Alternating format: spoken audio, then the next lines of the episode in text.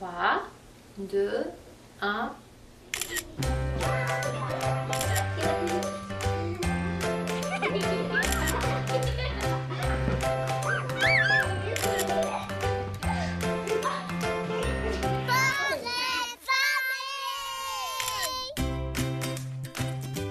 Bonjour, j'espère que vous allez bien. C'est Marianne Paquette euh, au micro avec vous pour les 60 prochaines minutes.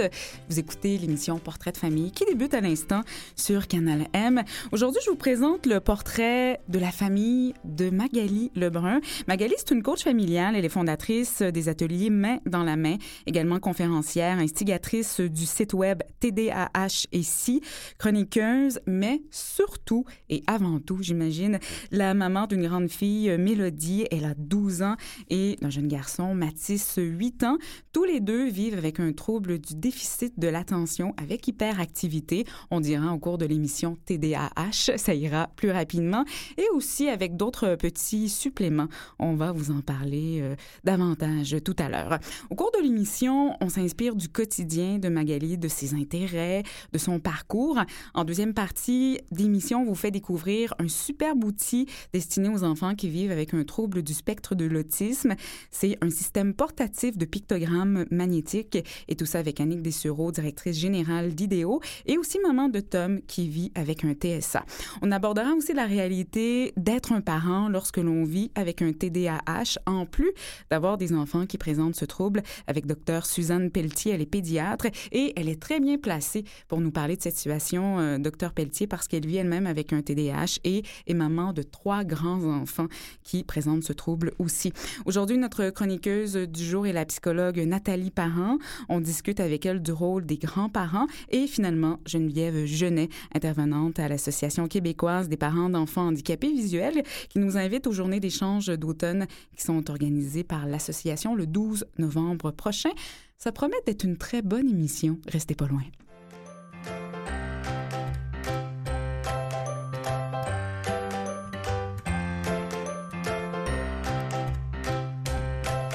Magali Lebrun, bonjour. Bonjour. Je vous vois frétillante, les yeux allumés, euh, pimpante, contente d'être là. Vraiment heureuse. Je suis habituée d'être de l'autre côté du Oui, micro. Là, je suis ici, là, fait que je, je me sens comme mes invités. Là, je suis un petit peu stressée. Vous êtes une communicatrice, chroniqueuse, Oui. on, on le disait tout à l'heure, parce que votre spécialité, vous êtes coach familial, Oui. vous parlez beaucoup de sujets liés à la famille. Aujourd'hui, c'est vrai que vous êtes dans le siège de l'invité. Oui. Vous savez, Magali, on commence toujours par parler de la photo de famille préférée de notre invité. Et la vôtre... euh, dégage beaucoup de tranquillité. Sur le bord de l'eau, ça semble être une merveilleuse journée ensoleillée, près d'un arbre. Vous êtes tous les quatre souriants. Ça doit être rare, des moments tranquilles chez Ben, vous. j'ai le fou rire parce que je me dis, c'est peut-être une des seules photos dans la séance où il y en a pas un qui est brouillé. Donc, habituellement, il y en a toujours un de la gang qui bouge. Euh, c'est pas des photos euh, dans un studio, hein, ça fonctionne pas avec euh, les mod- le modèle de famille que j'ai. Donc, vraiment, oui, une photo euh, pris sur le vif, à peine placée, où tout le monde sourit et a l'air super bien. Oui, oui, Oui. Je le disais tout à l'heure, bien sûr, c'était une blague avec d'autres petits suppléments. Ils sont arrivés, ces enfants, Mélodie et Mathis. On peut le dire, bon, en plus du TDAH, chez Mélodie, il y a un trouble anxieux, un trouble d'opposition avec provocation, trouble de modulation sensorielle. Chez Mathis, il y a un, un TSA aussi, Mhm. un trouble du spectre de l'autisme, de la dyspraxie verbale et euh, motrice, un trouble modu- de mo- modulation sensorielle, pardon. Euh. Comment ça s'exprime tout ça chez eux? Comment ça se manifeste, ces petits suppléments-là? Ben, en fait, euh, il n'y a pas une journée qui est pareille, il n'y a pas une minute qui est pareille. On s'ajuste continuellement comme maman.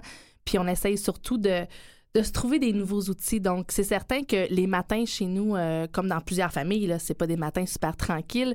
Euh, c'est des matins où tout est susceptible finalement de, de déclencher une guerre nucléaire de par le fait où mes enfants prennent une médication. Donc, tant que c'est pas placé, tant que ça fait pas son entier effet, euh, c'est des matins qui sont où les enfants sont plutôt irritables. Où euh, ma grande, elle, est, rendue dans une étape où elle, rendu, elle rentre au secondaire. Donc, euh, elle sait comment ça fonctionne. Elle est capable de s'organiser qu'elle s'autoproclame. Donc, euh, c'est pas toujours évident. On fait du lâcher prise. Puis mon coco, lui, ben, aussitôt que tout est commencé, la routine est installée quand même. Donc, il faut juste quand même les guider dans cette routine-là. Mais c'est des matins qui sont plutôt euh, ouf, euh, un pré un pré gym. faut avoir pris un, un bon café. ouais. On parle de troubles de modulation sensorielle. Ouais. Moi, j'avais jamais entendu parler de ça. Magali, c'est quoi? Ben, en fait, euh, on vit avec des sens. Hein? On, on- on en connaît cinq, principalement. Mes enfants, eux, euh, Mélodie, principalement, passaient pour un enfant qui était extrêmement difficile au niveau de la nourriture. Mais il y a des textures qui n'ont jamais passé chez Mélodie. Tout ce qui est, euh, exemple, des œufs ou du poisson ou des choses qui ont une texture très lisse, elle a l'impression de manger de la pâte à modeler. Donc, même, Ah si, ouais. je me, même si je me force à lui en faire manger, ça passe pas. Euh, la même chose pour les étiquettes. Maintenant, il y a des compagnies de vêtements qui ont compris ça, qui les étampent. Maintenant, c'est génial. Euh, quand, on- quand elle était petite, on appelait ça les moustaches de bas. La petite couture de bas, ben, elle a longtemps mis les bas à l'envers parce que juste ça, ça faisait monter un niveau d'irritation dans- en elle qui faisait qu'il y avait beaucoup de crises de désorganisation. Donc, les parfums, je, dis ça, mais encore aujourd'hui, Mélodie, si on laisse une bouteille de Febreze dans une, dans une, euh, une- une salle de bain, c'est certain qu'elle n'est pas capable d'arrêter à un coup. Elle, faut que ça sente beaucoup. Mais c'est un petit peu ça. Donc, il- tu peux être hypo ou hyper. Évidemment, moi, c'est simple, les enfants sont mixtes.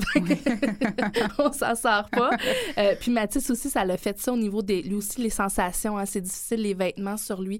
Euh, c'est un enfant qui a tout le temps des bottes trop grandes parce que des bottes ajustées, il vient, qui est pas capable de gérer ça au quotidien. Fait que on, on gère différemment. On essaie d'enlever ces irritants-là pour que les enfants soient quand même disponibles à- à, vivre leurs tâches quotidiennes. Ça demande, Magali, j'imagine, beaucoup d'observation, de temps. Il faut s'accorder ce temps-là d'apprendre à connaître les besoins de nos enfants.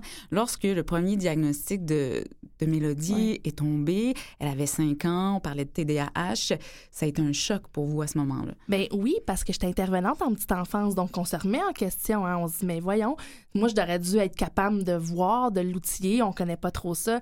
Je me souviens quand Mélodie, elle a eu son. avoir un diagnostic pour une fille à 5 ans de TDAH, c'est parce que les symptômes les manifestations sont quand même présentes. Donc, euh, je me disais, mon Dieu, qu'est-ce qui se passe? Je me souviens, Mathis, il était tout petit. Puis comme maman, il y a comme un gouffre qui se trouve devant toi. hein. Tu te dis, mais qu'est-ce que j'ai fait de pas correct? Qu'est-ce que j'aurais pu faire de différent? Où ça passe pas? Ou comment ça que ça fonctionne pas? Puis je suis partie à la bibliothèque avec Mathis sur une hanche, puis Mélodie de l'autre main, puis j'ai rempli les trois cartes des enfants avec tout ce qui se faisait en vidéo, en livre. J'avais une espèce d'urgence de compréhension. Vraiment, vraiment, vraiment. C'était, c'était vital pour moi de comprendre d'où ça venait. Euh, rapidement, par exemple, j'ai compris que ça me donnait rien de, de prendre l'énergie qui me restait Ouais. à me culpabiliser, à essayer de trouver une solution, euh, un coupable. J'ai vraiment passé vraiment plus en mode solution. Donc, euh, ça a été ça pour Mélodie. Mélodie a eu ses autres diagnostics par la suite. Et Mathis, ben, on disait, OK, il y a Mélodie qui, qui nous demande beaucoup. Puis Mathis, lui, ça allait bien. C'est un enfant qui souriait tout le temps.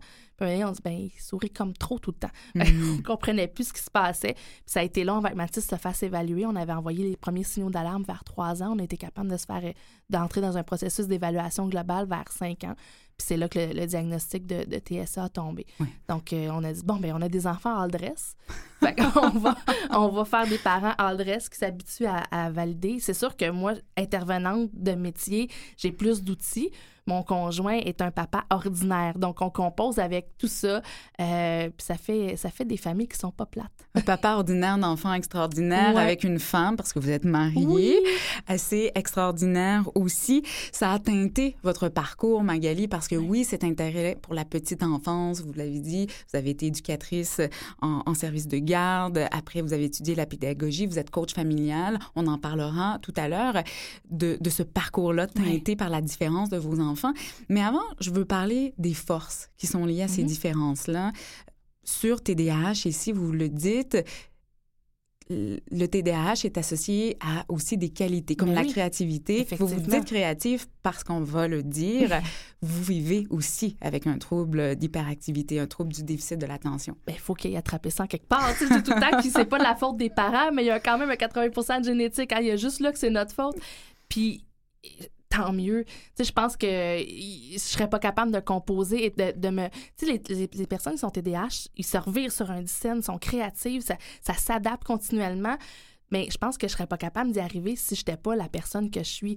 Mais oui, euh, comme je te disais en pré-entrevue, ben, j'ai déjà envoyé Mélodie avec un thermos d'eau chaude comme dîner parce qu'un matin trop, trop, euh, qui allait trop rapidement, le pâté chinois restait dans le micro-ondes puis est arrivé à l'école avec de l'eau chaude dans son thermos.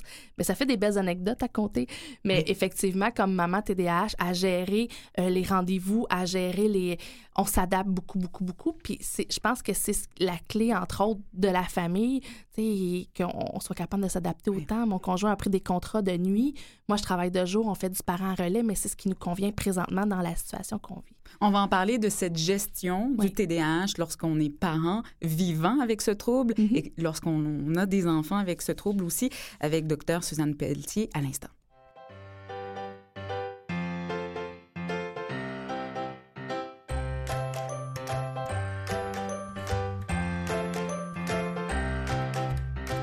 Docteur Suzanne Pelletier, bonjour. Bonjour. Merci d'être là. Vous êtes pédiatre.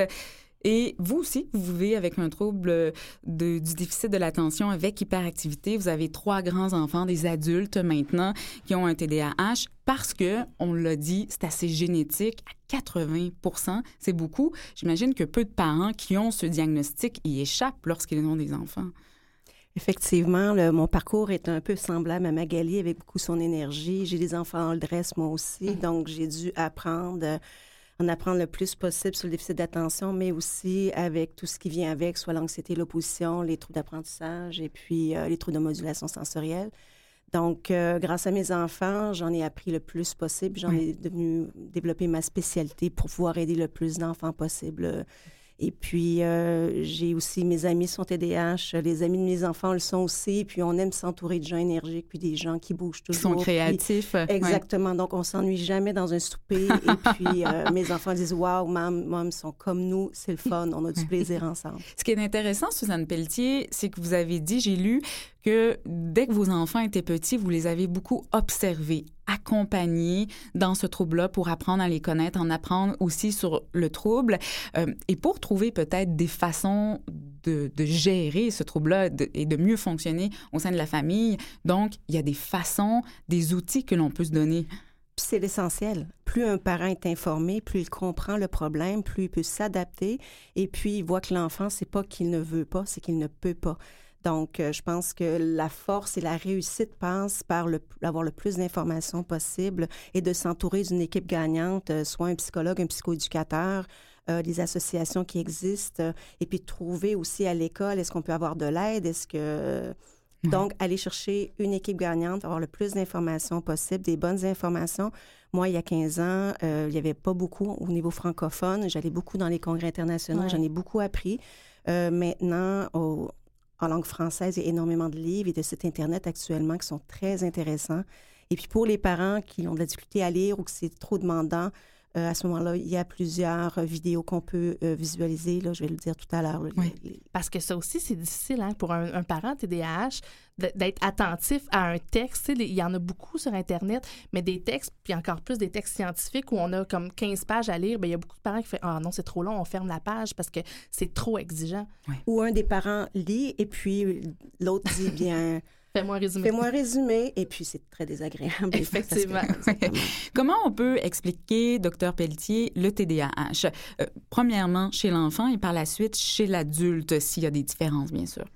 OK, on parle toujours, OK, on peut avoir un déficit d'attention plus de forme inattentive.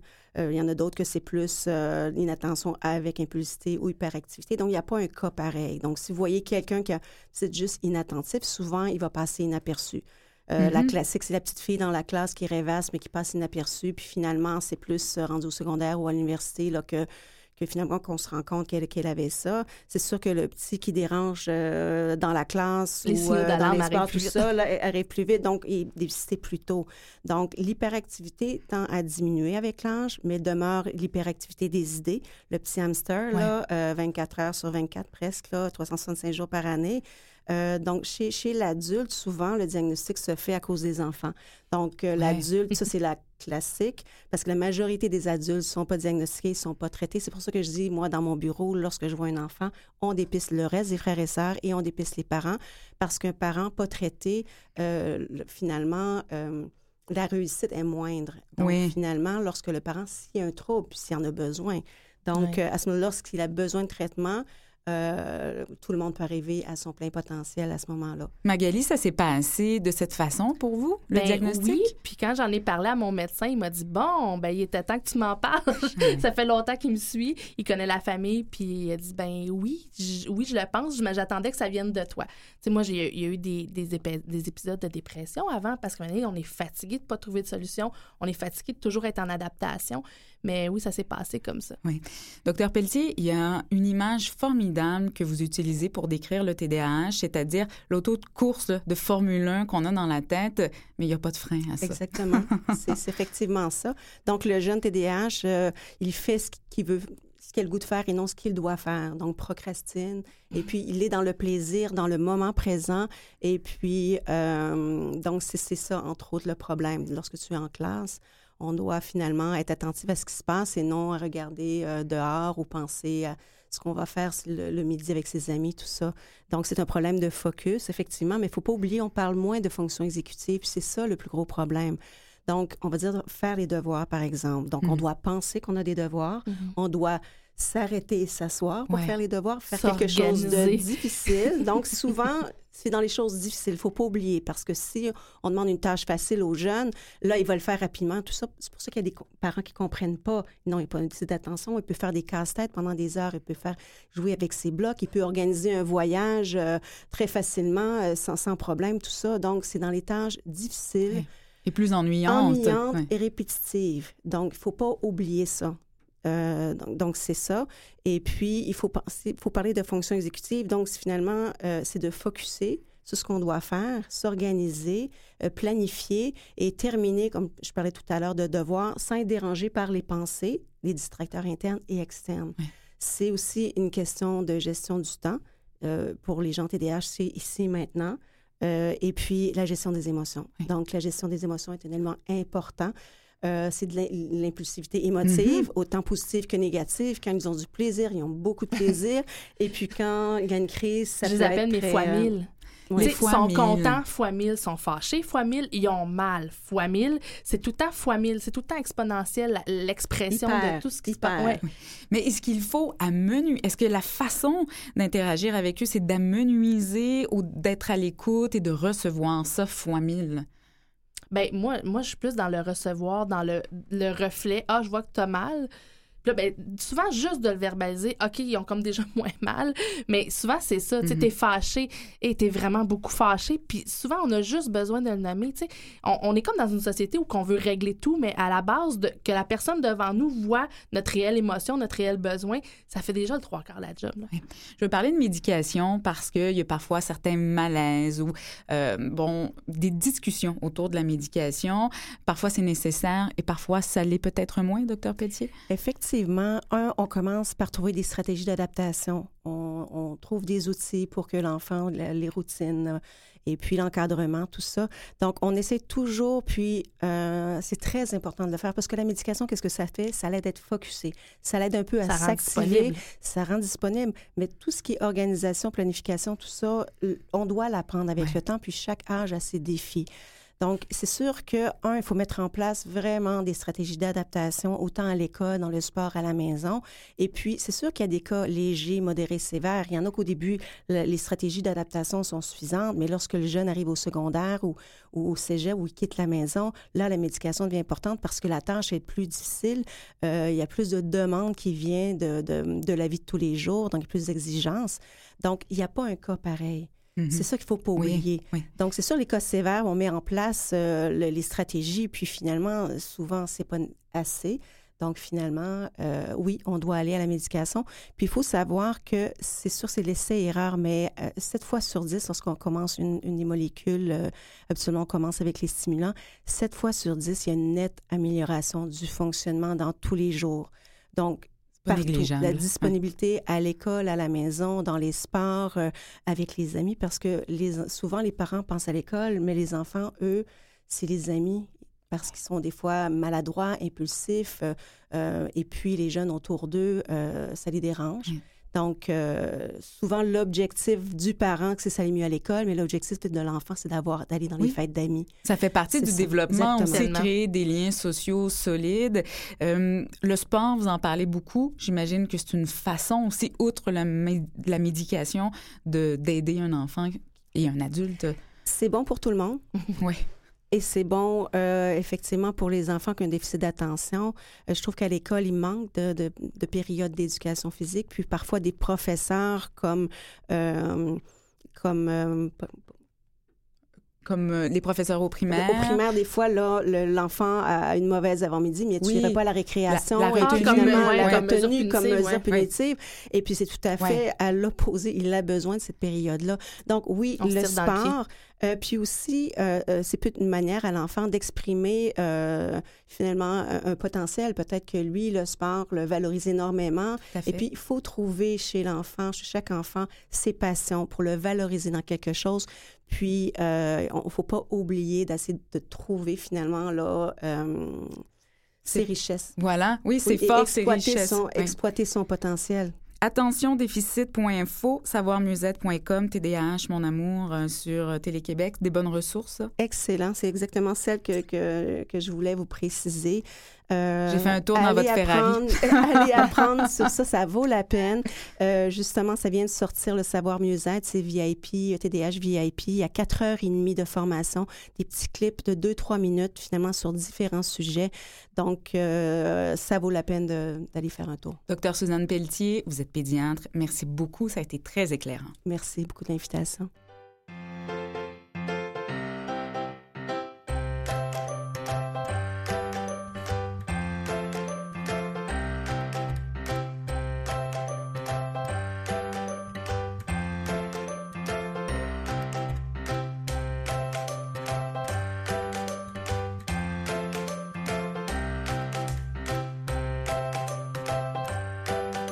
Poursuit cette émission avec Nathalie Parent. Elle est au bout du fil psychologue. Bonjour Nathalie.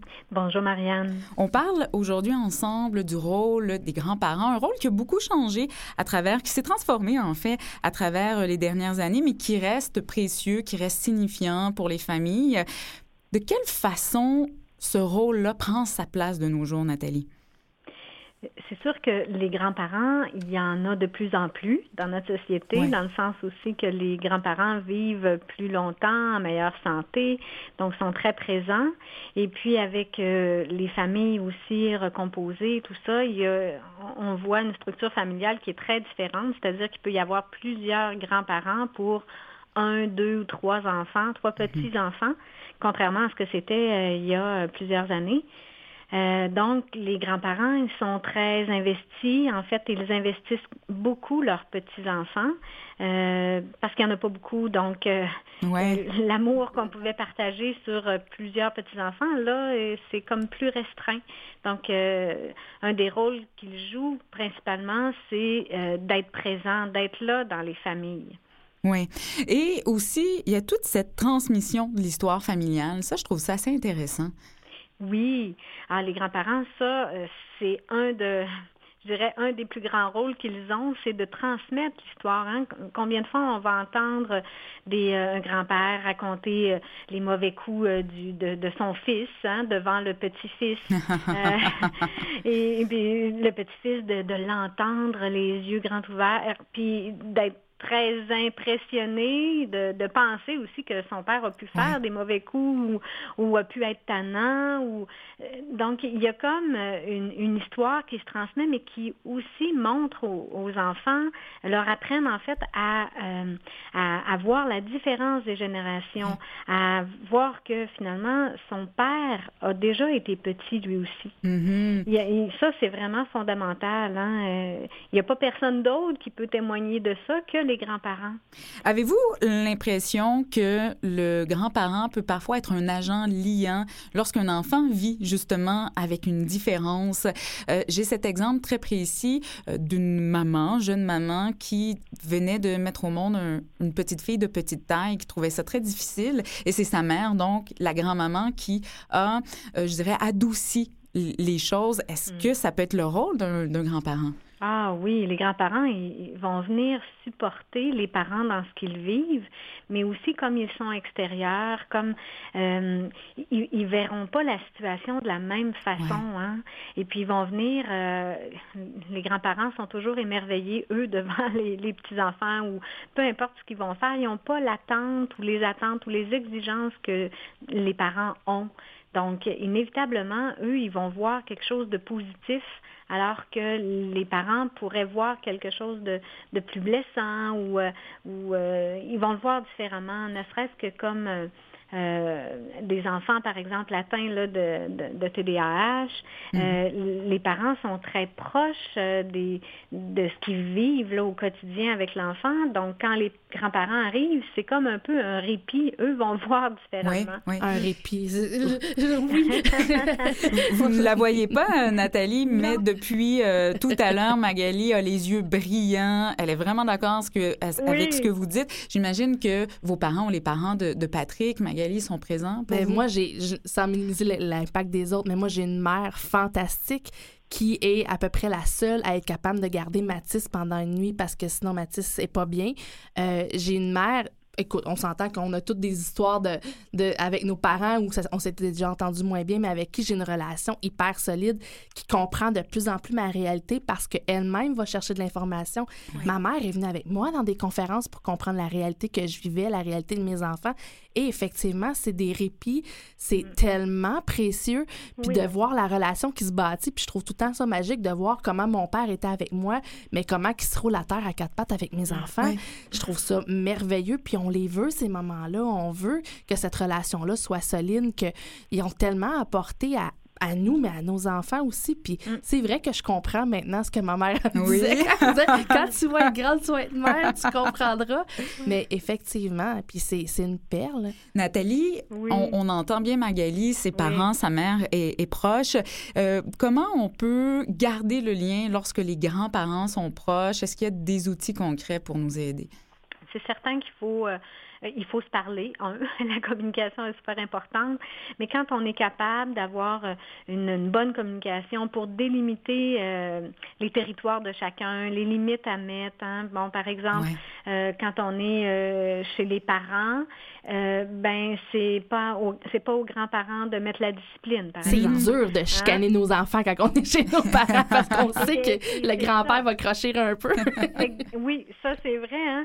Comme grands-parents, d'entendre les conflits dans la famille, euh, de voir le, le- son petit-fils ou sa petite-fille se faire chicaner, euh, ça c'est toujours difficile à entendre.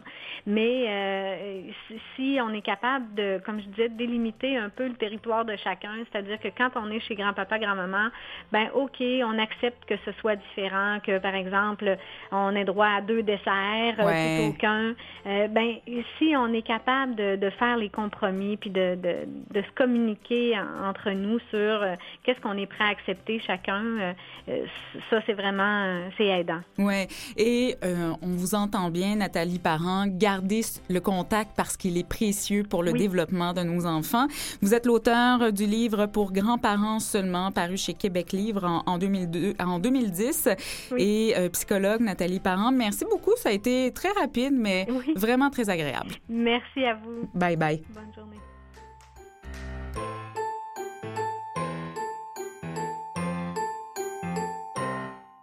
Vous écoutez Portrait de famille avec Marianne Paquette. Deuxième partie de cette émission où on vous présente le portrait de famille de Magali Lebrun. Je vous le rappelle, elle est coach familiale. Elle est fondatrice des ateliers Main dans la main conférencière, instigatrice de TDAH, ici chroniqueuse et maman de Mélodie et Mathis. Tout à l'heure, Magali, lorsque Dr Pelletier a quitté, elle vous a dit, vous lui avez euh, laissé votre Oui. carte et elle a dit, je vous suis sur Facebook. Euh, Écoute, je suis revenue comme une petite fille de 5 ans. J'ai fait Oh my God, elle me suit sur Facebook. Puis elle dit Je me retiens des fois de commenter. Je dis Oh wow. Tu sais, on se rend pas compte comment. Ouais. L'impact Ouais. que l'on peut avoir, vous en avez un. Les médias sociaux, le web, Mhm. bloguer, ça vous a un peu sauvé aussi, non? Ben oui, parce qu'on se rend compte qu'on n'est pas toute seule. On se rend compte que quand on... Moi, souvent, je dis que mon, un texte, quand je l'écris, ça me prend cinq minutes. Même s'il y a six pages, c'est comme une impulsion, il faut que ça sorte. C'est, soit ça où j'explose, donc ça y va. Euh, des fois, c'est hyper émotif. D'autres fois, c'est plus pratico-pratique. mais c'est curatif pour moi, c'est une thérapie. Et quand je vois les gens qui viennent commenter des fois mes textes puis qui me disent « Oh mon Dieu, c'est tellement ça chez nous aussi.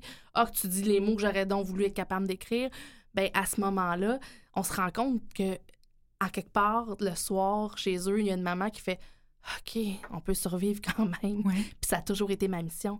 Moi, j'ai commencé à faire ça, à, réorienter ma carrière parce que j'étais longtemps en petite enfance et j'étais plus capable d'intervenir dans les cartes de porte. J'étais plus capable de laisser partir un parent qui était comme en manque, en, manque d'informations, de solutions. Tu sais, je le sentais vibrer, là, puis ça venait tellement vibrer en dedans de moi parce que je savais que je vivais des défis, moi aussi, avec mes enfants. Puis je me suis dit, je suis plus capable de vivre comme ça, de pas être capable de les accompagner, de laisser des parents qui s'en vont dans leur auto, qui ont mal au ventre pour la soirée qui s'en vient. Fait que j'ai vraiment comme réorienté. Donc, je suis allée me reformer avec plein de formations. Euh, la PNL, entre autres la choses. La PNL, oui. Je suis allée parce que je voulais vraiment être capable d'avoir un côté plus thérapeutique, plus thérapie, mais en même temps, ceux qui m'ont ils voient qu'il n'y a pas... Euh, c'est plus moi pour mon approche. Mais oui, je fais la PNL, puis à partir de ce moment-là, mais je suis capable d'aider les gens. Tantôt, tu parlais vous parliez d'observation, mais c'est ça aussi. on observe les gens, on observe les comportements, on est capable de les déceler plus rapidement. Mais à la base, quand j'interviens avec une famille, c'est jamais avec mon chapeau d'intervenant. Ça fonctionne pas. Je vibre trop en même temps que les parents. Puis c'est drôle parce que souvent, ils me font, ils me font venir à, la maison pour des défis que je vis moi aussi simultanément. Fait qu'on dit, il y a quelque chose à apprendre là-dedans. Mais je m'occupe des parents à premier abord parce que euh, je peux pas aller dans une maison puis donner des solutions puis pour m'occuper du parent qui pense qu'il n'y a plus d'estime de parent dans le fond. Oui. Je travaille beaucoup, beaucoup l'estime de parent dans les premiers rendez-vous parce qu'il faut que le parent se sente qu'il est capable d'intervenir. Sinon, il ne sera pas capable d'intervenir du tout. Comment on peut faciliter la vie des parents qui vivent des situations semblables? On parle d'enfants qui vivent avec un TDAH, avec un trouble du spectre de l'autisme, des troubles anxieux. Bon, oui, il y, a cette, il y a des livres, on le disait tantôt, mais c'est peut-être pas nécessairement toujours évident. Non, souvent, on a besoin de quelqu'un de vrai à côté de nous un petit peu. Puis je fais pas, je suis pas les gens pendant dix ans. Ils ont besoin momentanément d'avoir quelqu'un pour respirer mon rôle principal, souvent, je dis, c'est comme un éclairage, comme une quelqu'un qui tient une lanterne puis je les fais reculer un petit peu de la situation. C'est sûr que mm-hmm. quand on est dedans, quand on a l'impression que notre enfant, avec son opposition, vient nous chercher, nous teste, nous niaise et, et nous fait perdre les pédales, c'est sûr que quand on reste dans cette émotion-là, on n'est pas capable de voir. Quand on recule, des fois, on fait Aïe, j'étais bien nounou de faire ça. Mm-hmm. C'était quoi cette réaction-là? Ou euh, Ah, j'aurais dû faire ça de telle façon. Fait c'est vraiment, j'ai vraiment un rôle d'éclaireur. Puis après ça, ben, on est capable de mettre des moyens en place, de mettre des choses. Puis des fois, quand ça vient de quelqu'un qui est pas, qui vit pas avec nous autres dans notre maison, ça passe mieux. Tout à fait. Oui, oui. C'est juste ça. Vous vous occupez de vos enfants, des enfants des autres, des parents mm-hmm. de ces enfants. Vous, est-ce qu'il y a du temps pour s'occuper de la maman, de la ben, femme? tantôt, on parlait du, de l'exercice. Je me suis rendu compte que si je suis inactive, c'est certain que ça me tire par en bas. Euh, c'est vital. Puis c'est vital, vital. C'est même pas juste des beaux mots. Là. Mon conjoint, mon mari a déjà payé des gardiennes parce qu'on disait tantôt, il travaille de nuit parce que notre conciliation travail-famille, c'est plus facile comme ça. Et il y a des fois des soirs où ça sonnait à la porte, puis il y avait une gardienne, puis je faisais, ben quoi? Ben Patrick nous a appelé, faut que tu ailles courir un peu.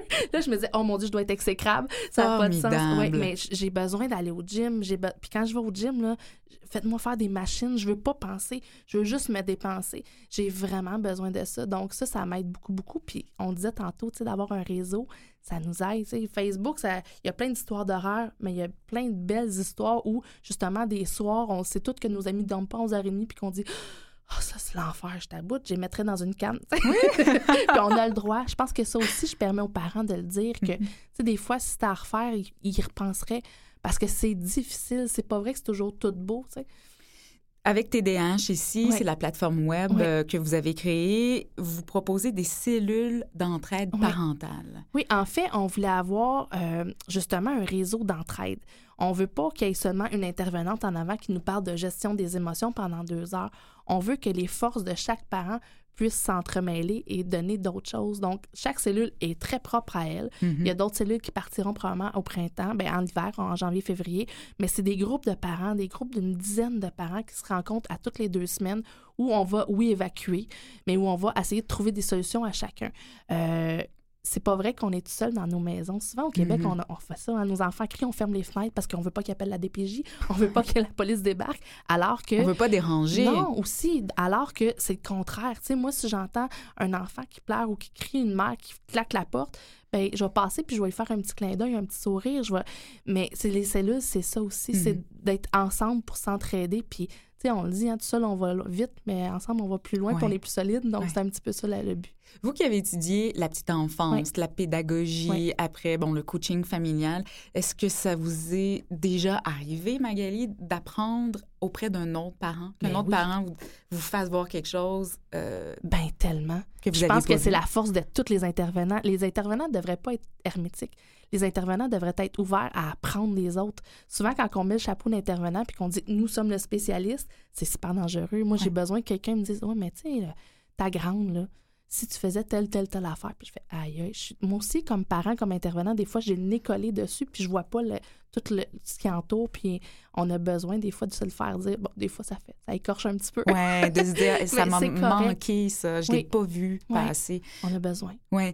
Et surtout, et c'est ce que vous tentez de faire quand vous parlez de redonner la confiance aux parents, c'est-à-dire euh, de lui montrer que c'est lui l'expert de son enfant, Mhm. d'abord et avant Ben, tout. puis je suis la première à me trouver poche des fois comme mère, tu sais, de Mhm. dire, mais voyons, comment ça, j'y arrive pas? Puis on a besoin que quelqu'un nous dise, hey, gars, là, t'en fais des choses. On est toujours très, très facile, Mhm. capable de trouver nos défauts. Puis quand quelqu'un nous dit, hey, tes qualités, là, on bloque, là, on a de la misère, on n'est pas éduqué comme ça. Mais on a besoin, effectivement, de se faire donner une petite tape dans le dos. Puis, on n'exige pas la perfection de nos enfants, mais je trouve qu'on se l'exige à nous comme parents souvent, puis ça n'a pas lieu d'être. On là. est imparfait à leur image. Ouais, c'est ça. Magali, un coup de cœur, peut-être pour vous, en tout cas du moins lorsqu'on s'est parlé, c'est un peu comme ça que vous me l'avez présenté. C'est une autre maman, l'entreprise d'une autre maman, Annick Dessureau. Comment vous l'avez rencontrée? En fait, euh, sans le savoir, elle restait à trois coins de rue de chez nous. Vraiment, j'étais pas au courant. Et j'avais besoin de pictogrammes pour Matisse. Euh, L'entreprise qu'ils ont créée, c'est absolument génial. Le fait que ça vienne de parents qui l'ont créé parce qu'il n'y avait rien qui répondait à leur enfant. Euh, Il y a beaucoup de pictogrammes qui existent, mais il n'y avait rien qui était comme collé à leur réalité. Donc, euh, c'est comme ça que je les ai rencontrés en se rendant compte que nos enfants allaient à la même école. Que, dis moi, je pensais qu'ils restaient ailleurs au Québec. Non, non, à trois coins de rue de chez nous. Je trouve que des fois, il y a des beaux hasards qui en sont pas tellement. Oui, on lui parle à l'instant, Annick.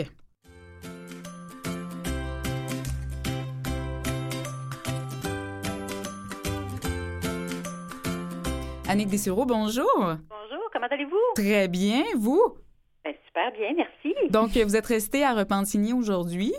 Mais oui, je suis désolée, on est un petit peu, euh, un peu dans le jus. C'est notre grosse période de l'année, j'en suis désolée, mais je suis vraiment contente de vous parler aujourd'hui. Bon, j'imagine que ça, c'est un beau problème d'être bien occupé et euh, je pense que Magali a fait une belle présentation de vous et de votre entreprise Idéo. Annick Dessureau, vous êtes directrice générale euh, de, de cette entreprise, également la maman de Tom qui vit avec un trouble du spectre de l'autisme. C'est grâce à lui cette belle idée d'Idéo.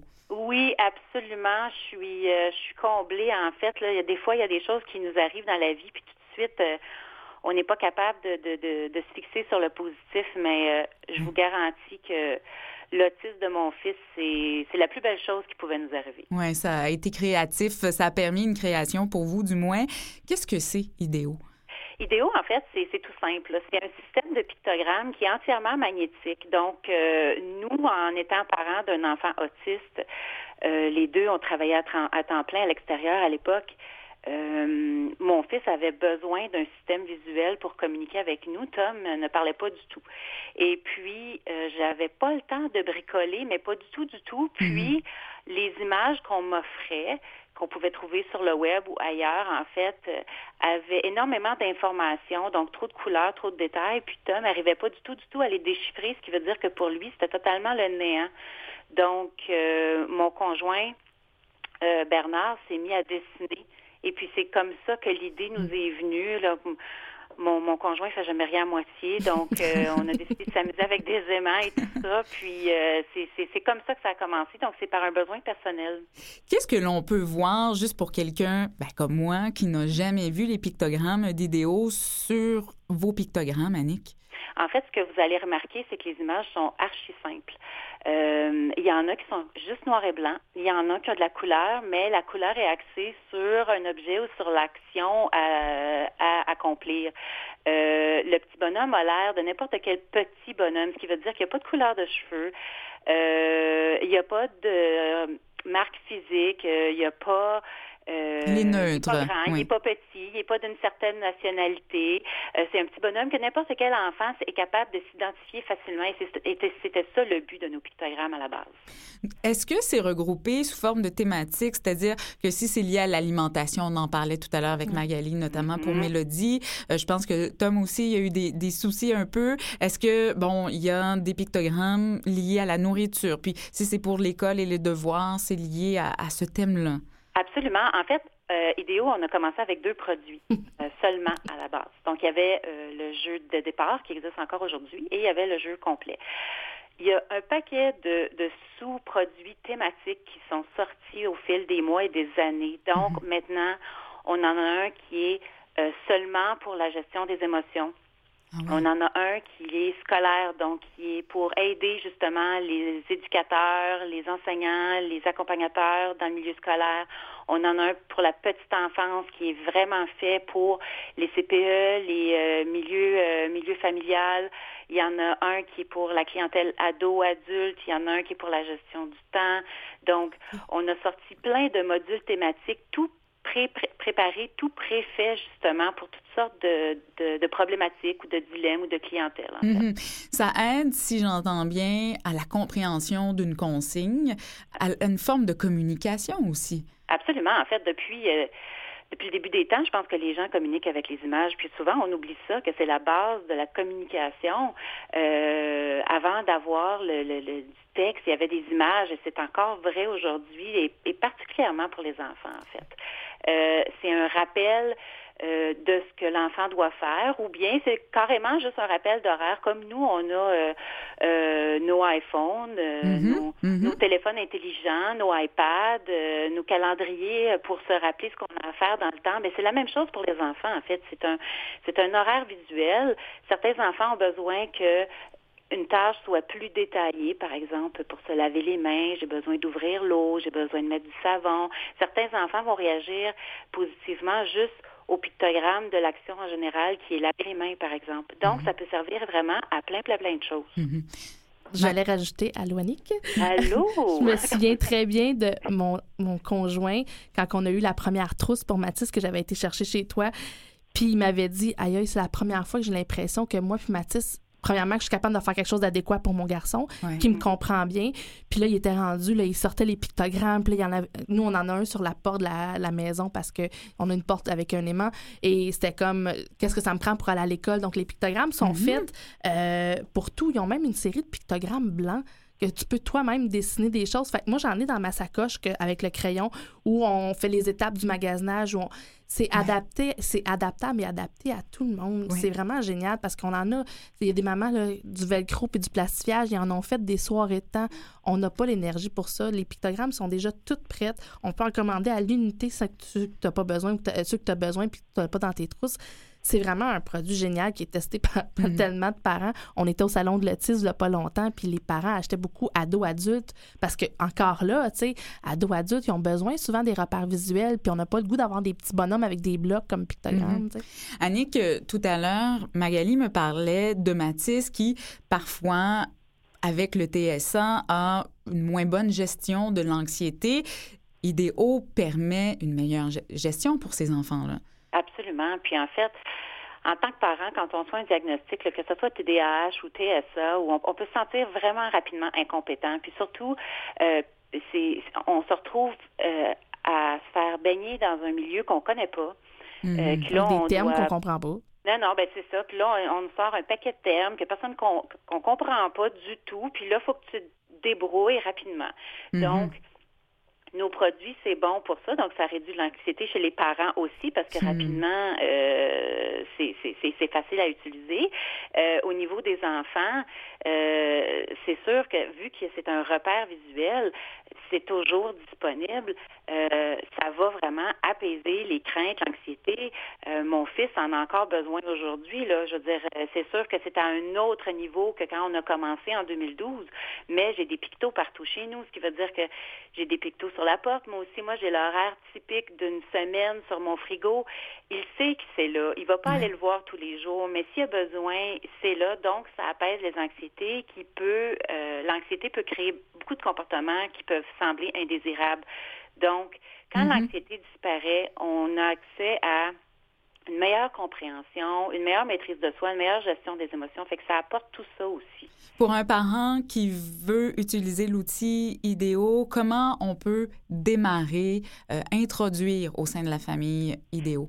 Il y a toutes sortes d'ensembles qu'on offre. On a un jeu de départ qui est vraiment génial, en fait, là, qui est pour la routine du matin et du soir. Puis là-dedans, on retrouve plein de, de pictogrammes pour, par exemple, pour sortir de la porte le matin, ça pour aller à la garderie ou à l'école, puis toute une série de pictogrammes pour euh, le retour à la maison jusqu'à l'heure du dodo. Puis ça vient avec des accessoires magnétiques parce que notre but, c'est que on veut pas abîmer vos murs, on veut pas de velcro, on veut pas de gommettes. Donc, c'est le principe de base dans la plupart de nos ensembles, c'est l'accroche-porte magnétique. Donc, les parents peuvent commencer avec un jeu de départ ou, par exemple, euh, on a un système de motivation qui est pour aider à la dynamique familiale.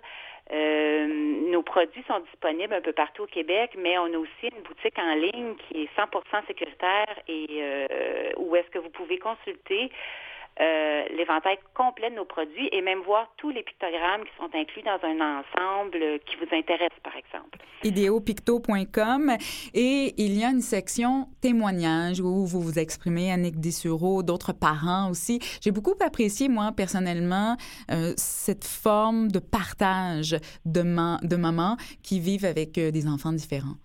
Moi, j'aime en fait, j'aime beaucoup ça parce que c'est ça notre pays à nous. On a euh, on est parents, on le sait, on, on, on comprend la problématique. Là, quand, puis ce que je dis toujours aux parents, c'est quand vous êtes rendu à commander des pictos, c'est que ça presse. Là. On va pas vous faire la livraison dans, dans trois semaines, ça presse maintenant. Donc, euh, nous, notre but, c'est d'alléger le quotidien des parents, des intervenants, parce qu'on vous comprend. On est là-dedans, nous autres ici, au quotidien. Donc, quand on reçoit un témoignage comme ça, c'est tellement génial. On en a reçu euh, beaucoup, beaucoup. On en a reçu qui viennent un peu partout des États-Unis. Oui, de parce la que France. Idéo Picto est rendu partout à travers le monde, là.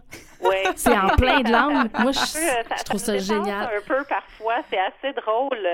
Euh, Vous mais pouvez bien rester à Repentigny aujourd'hui, travailler, Annick Dessureau. Ah, ouais, oui, mais c'est ça, là. Mais faut, on, faut, on apprend à communiquer, communiquer avec la France, avec les Pays-Bas, avec les États-Unis. C'est un apprentissage sur le tas, comme on dit, mais c'est tellement gratifiant. Nous, ça. On, on a, comme je- quand je vous dis que c'est grâce à mon fils qu'on vit cette belle aventure-là, c'est tout à fait vrai. Là. Écoutez, moi, je suis, je suis graphiste de profession, mais sachez que c'est pas moi qui fais les illustrations, c'est vraiment mon conjoint euh, qui s'est improvisé illustrateur. Et puis, euh, à deux, on a mis nos, nos talents qu'on avait, puis on, on a bâti cette entreprise-là qui, ça nous a complètement donné une autre raison de vivre. Puis souvent, je le dis, c'est que les diagnostics, ça brise des familles. Oui. Nous, dans notre cas, c'est que ça nous a tellement unis, ça nous a uni nos forces Voilà. pour vraiment aider notre enfant, puis tous les autres enfants qui ont besoin d'aide à ce niveau-là. Alors, on le salue, Tom, et votre conjoint aussi, Annick Dessureau. Je le rappelle, vous êtes directrice générale d'IDEO. Ça a été un plaisir de vous parler. Ça fait un plaisir pour moi aussi. Je vous souhaite une super belle journée. Merci. Au revoir.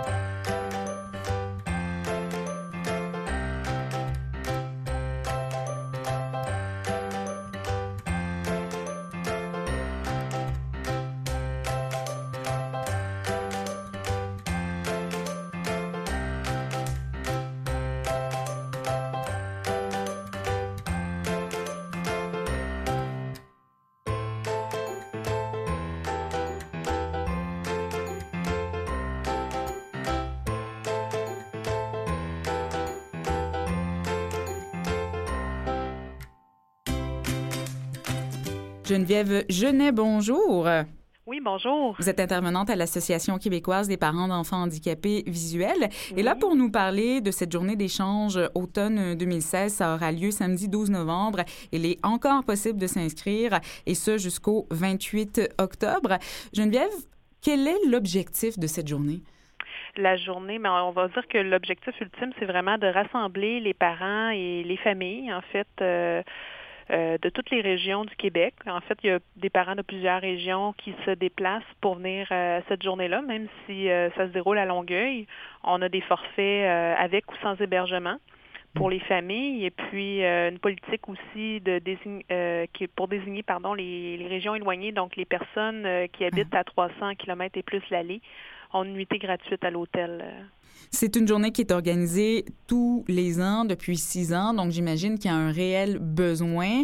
Les parents d'enfants qui ont une déficience visuelle, ils arrivent avec quel genre de bagage, dans quel genre d'état chez vous? Ah, ben en fait, euh, différents bagages, différents états aussi, parce qu'on a des parents euh, d'enfants de différents âges, donc principalement des mm-hmm. parents d'enfants 0-12 ans, mais euh, certains viennent peut-être d'apprendre, ça fait pas si longtemps que ça, le diagnostic de leur enfant, d'autres vivent avec depuis plusieurs années, ont vécu aussi plusieurs expériences, des transitions et tout ça, donc les bagages sont vraiment différents, puis c'est ça qui est intéressant, c'est vraiment le partage d'expériences. Mm-hmm. il y a des parents qu'aujourd'hui ils voient vraiment le positif euh, des choses, puis euh, il y en a d'autres qui sont encore peut-être dans d'autres étapes du deuil, plus euh, suite à l'annonce du diagnostic. Donc c'est ça qui est intéressant de tout ce partage-là qui se fait entre les parents. Et les gens, les parents, c'est-à-dire qui sont rendus à une autre étape, peut-être plus de rebondir et de résilience, peuvent aussi être un baume pour ces parents qui viennent de recevoir un diagnostic parce qu'ils se parlent, ces parents-là, lors de cette journée, j'imagine, Geneviève. Oui, exactement. C'est vraiment ça l'objectif. C'est une journée d'échange. Donc, il y a des présentations pour les parents, mais il y a aussi un dîner d'échange. Les gens sont assis en table ronde, donc ils peuvent jaser euh, avant, après les conférences. Euh, il y a les enfants aussi qui se voient lors des activités, donc ça c'est intéressant, autant pour l'enfant qui a une déficience visuelle que ses mm-hmm. frères et sœurs, d'en rencontrer d'autres jeunes qui vivent une situation semblable. Euh, ça c'est vraiment intéressant aussi. Qu'est-ce qu'on pourra en retrouver au cours de cette journée? Des conférences, des kiosques aussi? Des kiosques le matin dès 8 heures. Euh, on a une dizaine euh, de partenaires cette année, autant des organismes, des services offerts en déficience visuelle, euh, des bibliothèques. bon, on a aussi l'OPHQ, l'Office des personnes handicapées du Québec, le CDPDJ, donc la Commission des droits de la personne et des droits de la jeunesse, pour connaître ses droits et, savoir bien les défendre. puis dans les conférences, eh bien, on va parler des habiletés sociales au secours de l'intimidation avec Stéphanie Deslauriers, psychoéducatrice, auteure et blogueuse. On l'adore. Oui, nous mm-hmm. autres aussi. Ça va être la troisième fois qu'on l'accueille à Longueuil. Euh, puis à chaque année, elle revient tout le temps avec un, sujet intéressant pour les, parents, les familles.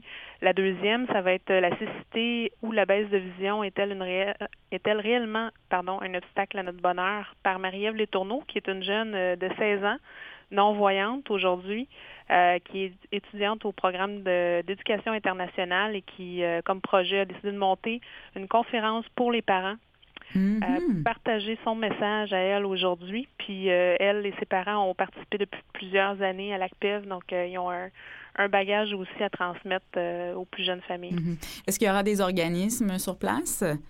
Oui, la Fondation des aveugles du Québec, qui est un fidèle partenaire, autant comme kiosque que pour accompagner nos jeunes de 6 ans et plus en activité.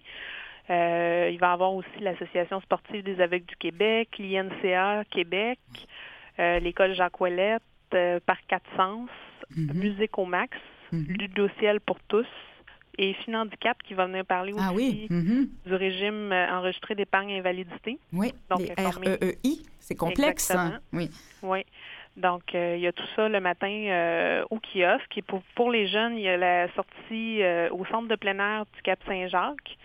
Euh, il va avoir une activité euh, en deux volets, en fait, euh, soit de l'hébertisme et le centre d'interprétation que les jeunes vont pouvoir aller visiter, euh, et un atelier d'animation jeunesse euh, organisé avec euh, le regroupement des aveugles du le, pardon le regroupement des aveugles et amblyopes du Québec, le RAC, mhm. qui vont animer un atelier d'échange avec les jeunes cette fois-ci. Puis c'est vraiment de présenter en fait des brèves biographies de personnes qui vivent avec une déficience visuelle et d'échanger avec les jeunes là-dessus. Donc l'animation va être vraiment orientée selon l'âge des jeunes et c'est quoi leurs questionnements, leurs intérêts.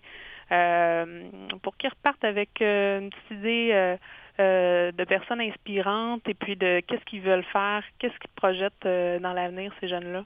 De ressentir qu'ils peuvent développer leur plein potentiel vivant avec une limitation visuelle.